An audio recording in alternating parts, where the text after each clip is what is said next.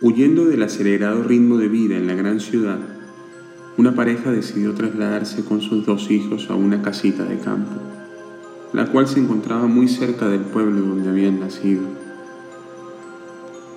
La casa había estado deshabitada durante muchos años y necesitaba algunos arreglos, pero el reducido precio terminó de convencerles.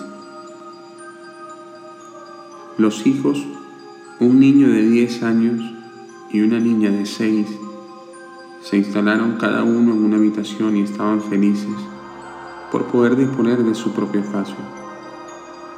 Sin embargo, algo extraño sucedió durante la primera noche. Mientras todos dormían, la niña salió de su cama y se detuvo en una de las esquinas de la habitación. Comenzó a arañar la pared de madera mientras susurraba repetidamente, Ayúdame, ayúdame. La pequeña Elisa ya había sufrido algún episodio de sonambulismo con anterioridad, por lo que los padres no se preocuparon en un primer momento. Como medida de preocupación, decidieron que los niños durmieran en la misma habitación. A partir de entonces, Elisa empezó a levantarse todas las noches después que su hermano conciliara el sueño.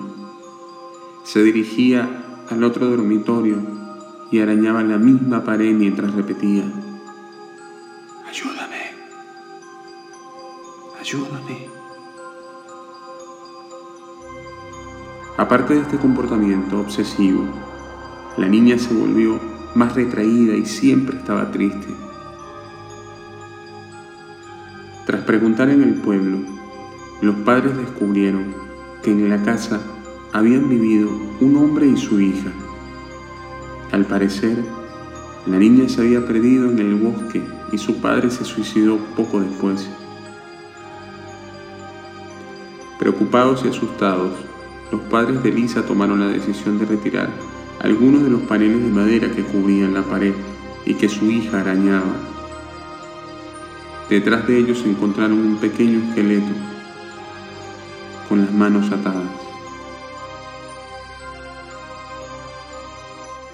Ayúdame, ayúdame, ayúdame.